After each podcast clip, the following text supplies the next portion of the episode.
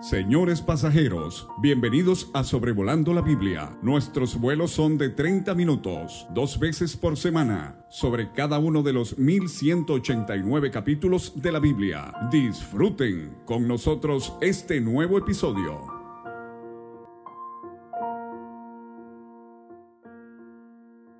Sean todos muy bienvenidos al podcast de Sobrevolando la Biblia, episodio 243, considerando hoy miércoles primero de marzo del 2023 el libro de primero de Samuel en el capítulo 5.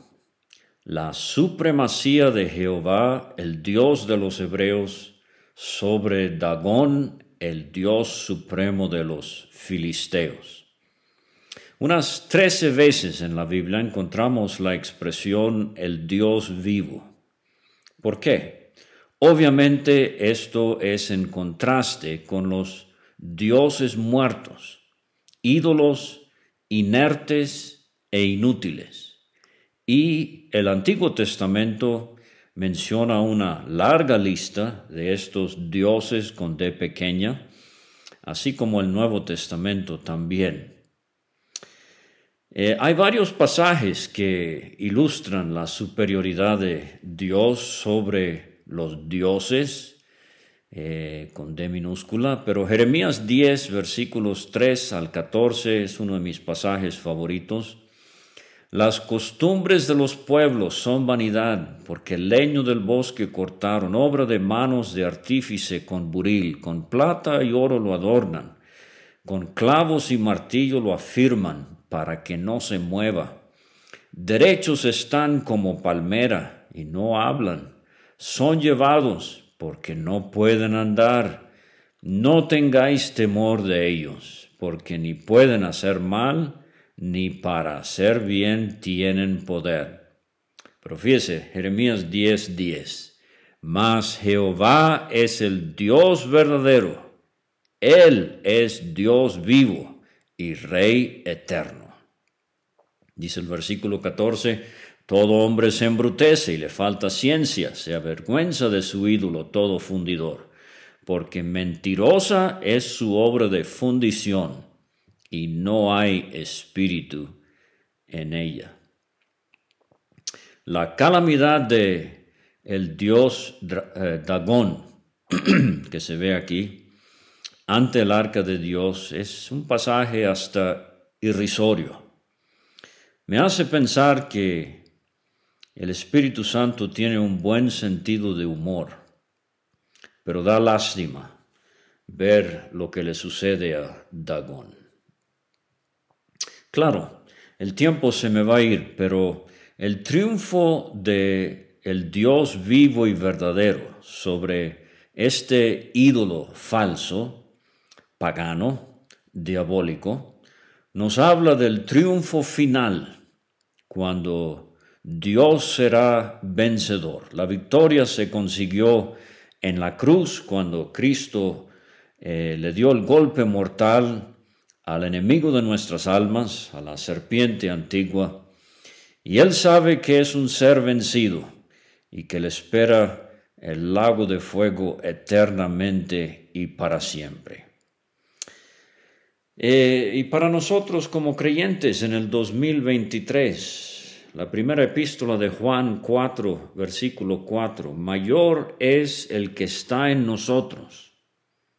La Santa Trinidad eh, residenciada en el corazón del creyente.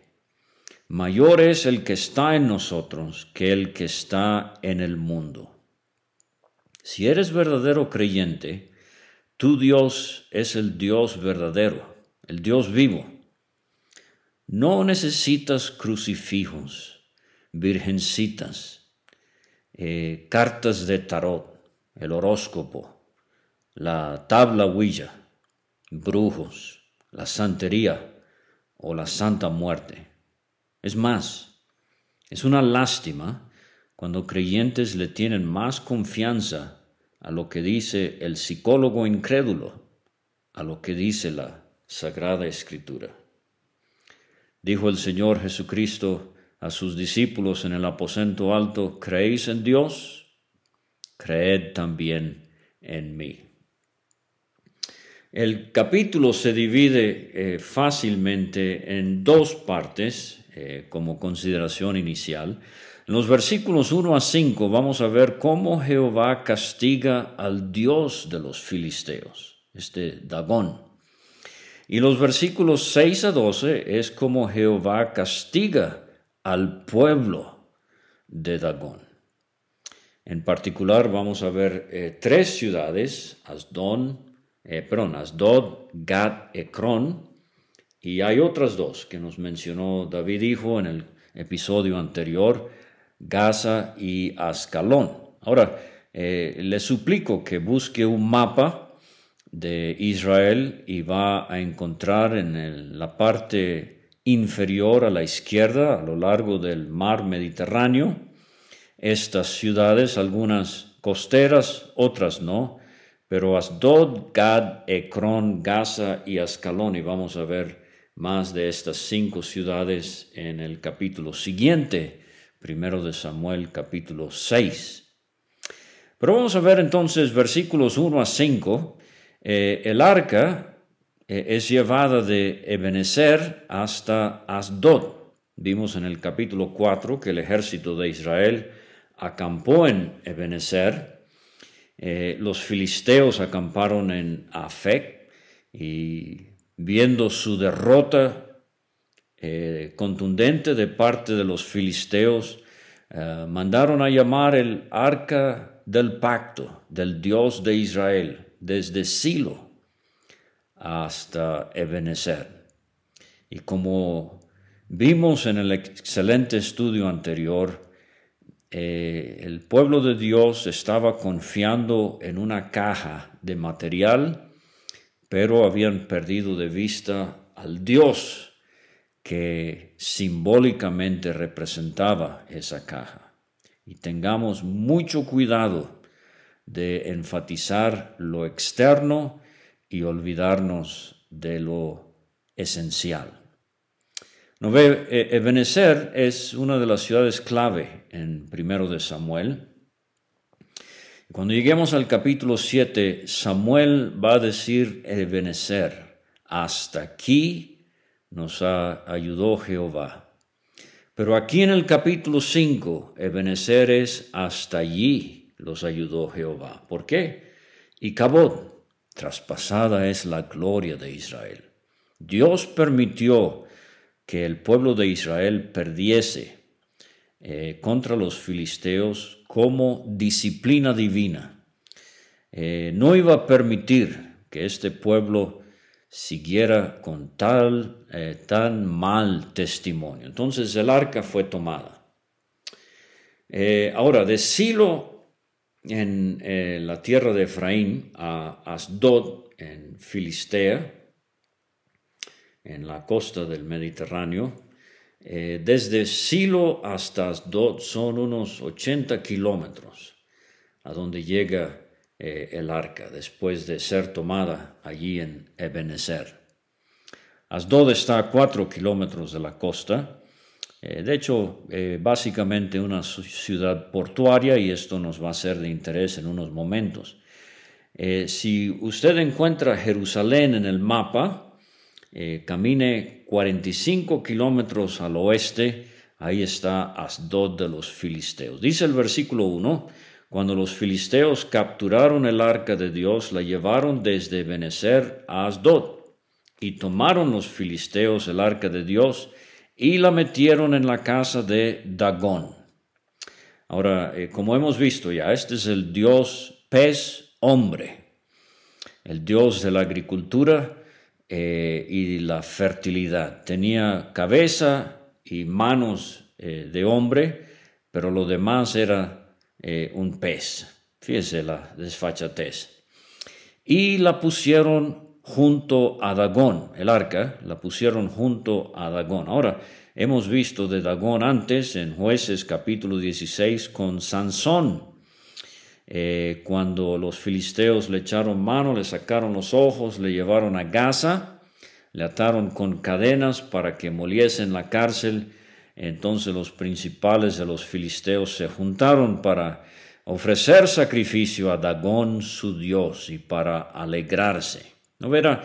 Esto era una costumbre de la época, una costumbre cultural de estos pueblos, llevar sus trofeos, eh, sus reliquias, su eh, botín precioso y presentárselo a su dios, eh, en este caso Dagón. Eh, en esa ocasión con Sansón ellos dijeron, nuestro Dios entregó en nuestras manos a Sansón, nuestro enemigo. Y viéndolo el pueblo alabaron a su Dios, diciendo, nuestro Dios entregó en nuestras manos a nuestro enemigo y al destructor de nuestra tierra, al cual había dado muerte a muchos eh, de nosotros, el cual había dado muerte a muchos de nosotros. Y aconteció que cuando sintieron alegría en su corazón, dijeron llamada Sansón, que nos divierta y usted conoce el resto de la historia. Tristemente vamos a encontrar a Dagón otra vez en la Biblia. En eh, primero de Crónicas 10 se nos dice que cuando los filisteos ah, tomaron el cuerpo de Saúl, el rey de Israel, lo decapitaron y la cabeza la llevaron al templo de Dagón, otro trofeo para este dios pagano y falso. Pero aquí se pone muy interesante la historia. Versículo 3. cuando al siguiente día los de Asdod se levantaron de mañana, he aquí Dagón postrado en tierra delante del arca de Jehová. Rostro en tierra, señal de adoración, sumisión. Eh, así como el Salmo 97, 7, Isaías 19, 1, 46, 1, nos hacen ver que dioses paganos se doblegan ante el Dios vivo y verdadero. Y pobrecito Dagón, él no podía levantarse por sí mismo. Entonces dice el final del versículo 3, tomaron a Dagón y lo volvieron, o eh, la palabra es lo levantaron a su lugar. Volviéndose a levantar de mañana al siguiente día, he aquí que Dagón había caído postrado en tierra delante del arca de Jehová. Y la cabeza de Dagón y las dos palmas de sus manos estaban cortadas sobre el umbral, habiéndole quedado a Dagón el tronco solamente, decapitado y manco el Dios supremo de los filisteos. Y recuerde, su cabeza y sus manos eran humanas, el resto de su cuerpo es un pez. Aquí van a poder hacer filetes del eh, tronco de Dagón, que era un pez. Pero sobre el umbral, hay cierta discusión de que si este, esta palabra umbral es la tarima o plataforma eh, donde estaba Dagón, pero seguramente significa así exactamente lo que nos imaginamos. A, la entrada de su templo, eh, la cabeza y las manos volaron hasta allá y por eso eh, dice el versículo 5, por esta causa los sacerdotes de Dagón y todos los que entran en el templo de Dagón no pisan el umbral, dan un brinquito para no pisar donde cayó la cabeza de este pobre diosito falso. Hasta hoy, y esta expresión aparece varias veces en, eh, los libros de Samuel. Eh, hasta hoy, eh, lo vamos a ver en el capítulo siguiente, la gran piedra donde pusieron el arca cuando devolvieron el arca a Israel. Aquis le dio a Siglag, a David, hasta hoy, dice el escritor. Y en el capítulo 30, versículo 25, David establece que tanto los que van a la batalla como los que se quedan con el bagaje deben compartir el botín y eso es una ley que se estableció y es hasta hoy.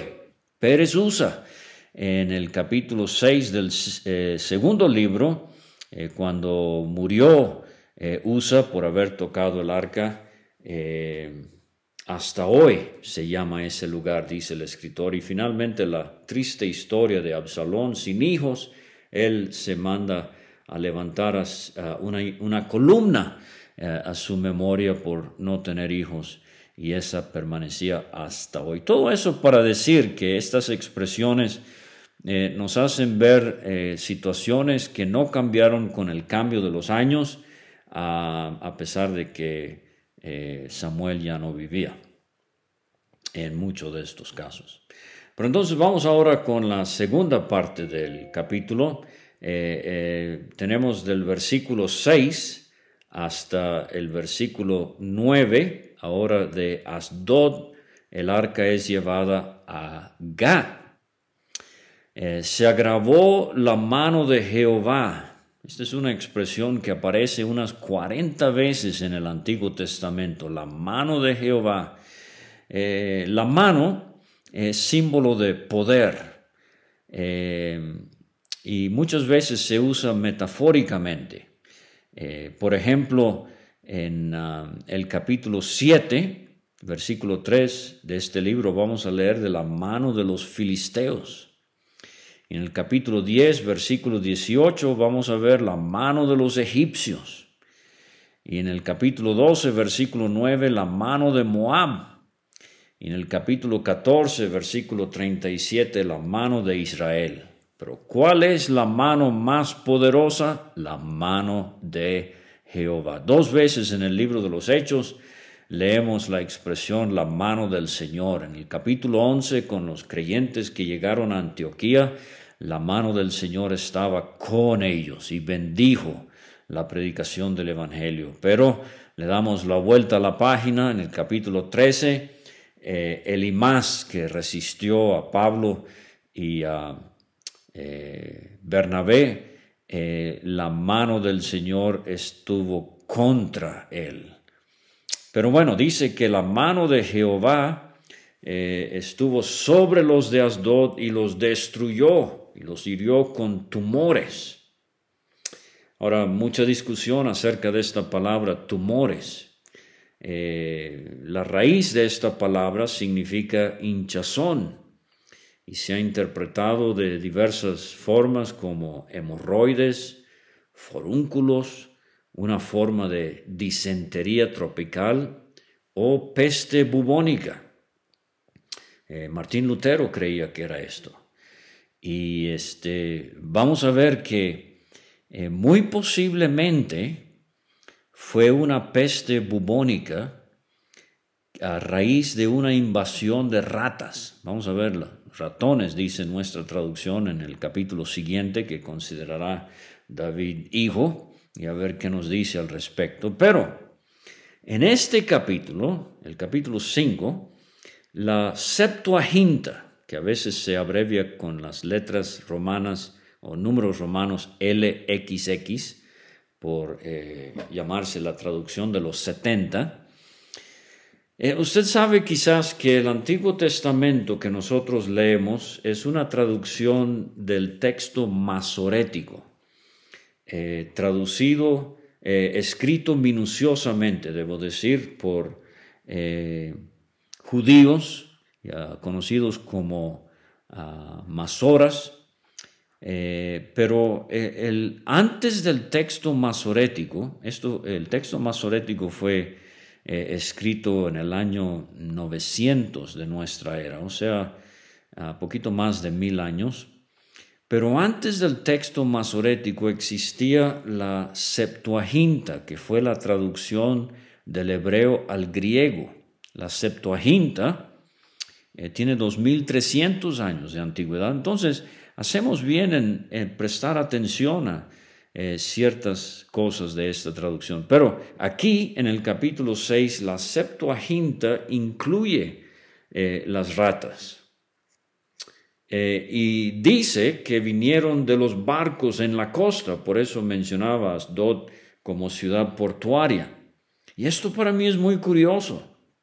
Si es verdad Así como los filisteos llegaron por barco a esas costas, así las ratas también. Y ahora estas ratas, obviamente dirigidas por Dios, suben de la costa e invaden estas ciudades de Asdod y de Gad y de eh, etc. Eh, entonces, eh, estamos viendo algo aquí con los filisteos similar a lo que Dios hizo con los egipcios. Pero entonces eh, dice que se agravó la mano de Jehová sobre los de Asdod y los destruyó y los hirió con tumores en Asdod y en todo su territorio. Y viendo esto los de Asdod dijeron, no quede con nosotros el arca del Dios de Israel, porque su mano es dura sobre nosotros y sobre nuestro Dios Dagón. Sí, pobrecito, Dagón se quedó sin manos y la mano de Dios es dura contra ellos y contra Dagón. Convocaron pues a todos los príncipes de los filisteos y les dijeron, ¿qué haremos del arca del Dios de Israel? Y ellos respondieron, pásese el arca del Dios de Israel a Gat. Astot no quiere nada que ver con este mueble sagrado de los judíos. Gat estaba a 20 kilómetros al sureste de Asdod. Eh, era la ciudad filistea más cercana a Judá, a tres kilómetros de la frontera con Israel apenas. Gad, mencionado varias veces en el libro de Samuel, pero va a relucir el capítulo 17 donde leemos dos veces de Goliat el filisteo, de Gad. Y al final del libro David se pasa a la tierra de los filisteos, hace amistad con el rey Aquis para protegerse así y a su familia de Saúl que lo persigue a muerte. Y pasaron, dice el versículo 8, el arca del Dios de Israel a Gad. Y aconteció que cuando la habían pasado, la mano de Jehová estuvo contra la ciudad con gran quebrantamiento y afligió a los hombres de aquella ciudad desde el chico hasta el grande.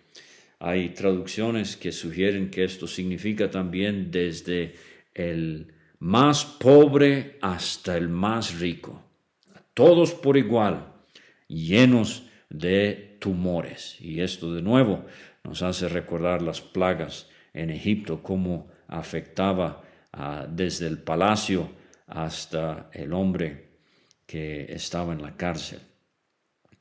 Eh, gran quebrantamiento. Eh, este, eh, vamos a ver también esta confusión que va a haber en Ecrón una situación donde hay desorden total, eh, caos, eh, y los filisteos están viendo que fue un tremendo error meterse con el arca del pacto del Dios de Israel. Finalmente, versículos 10 a 12, el arca es llevada de Gad a Ecrón. Dice el 10, entonces enviaron el arca de Dios a Ecrón. Aquí vamos a 16 kilómetros al norte de Gad. Nos vamos a alejar un poco de eh, esa frontera al oeste, al este, perdón. Eh, nos vamos al norte, a Ecrón, y cuando el arca de Dios vino a Ecrón, los ecronitas dieron voces diciendo, han pasado a nosotros el arca del Dios de Israel para matarnos a nosotros y a nuestro pueblo. Y enviaron y reunieron a todos los príncipes de los filisteos diciendo, enviad el arca del Dios de Israel y vuélvase a su lugar. No nos mate a nosotros ni a nuestro pueblo, porque había consternación de muerte, otra traducción, un pánico mortal en toda la ciudad. Y la mano de Dios se había agravado allí. Fíjense, mientras los artesanos rápidamente, no sé si le pegaron las manos a Dagón otra vez con cola loca o algo así, o si decidieron mejor hacer una, estatua nueva completamente, pero mientras estaban tratando de arreglarle las manos a Dagón, aquí tres veces hemos leído de la mano de Dios sobre ellos en juicio. Los que no morían eran heridos de tumores y el clamor de la ciudad subía al cielo. Esto no quiere decir que subía a Dios, estos al aire, eran paganos. Eh, pero, ¿qué diferencia nosotros como creyentes?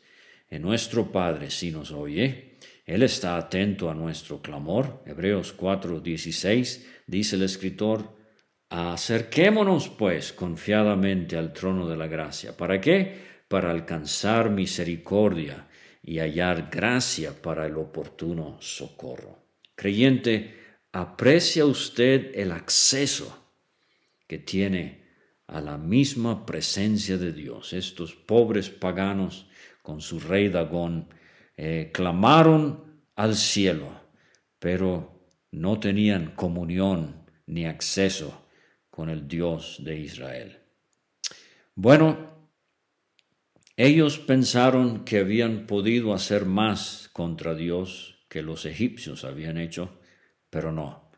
Los filisteos se dieron cuenta que el Dios de los hebreos es el Dios vivo y verdadero. Y ojalá su confianza en Dios esté hoy más fuerte y fundamentada que nunca. No dude del poder de Dios, no importa el filisteo o el dagón que haya en su vida. Bueno, un placer eh, traerles este episodio y esperaremos hasta el sábado, Dios mediante, para escuchar el primer libro de Samuel, capítulo 6. ¿Cuál va a ser el desenlace de este problema de los tumores y los ratones? Hasta la próxima.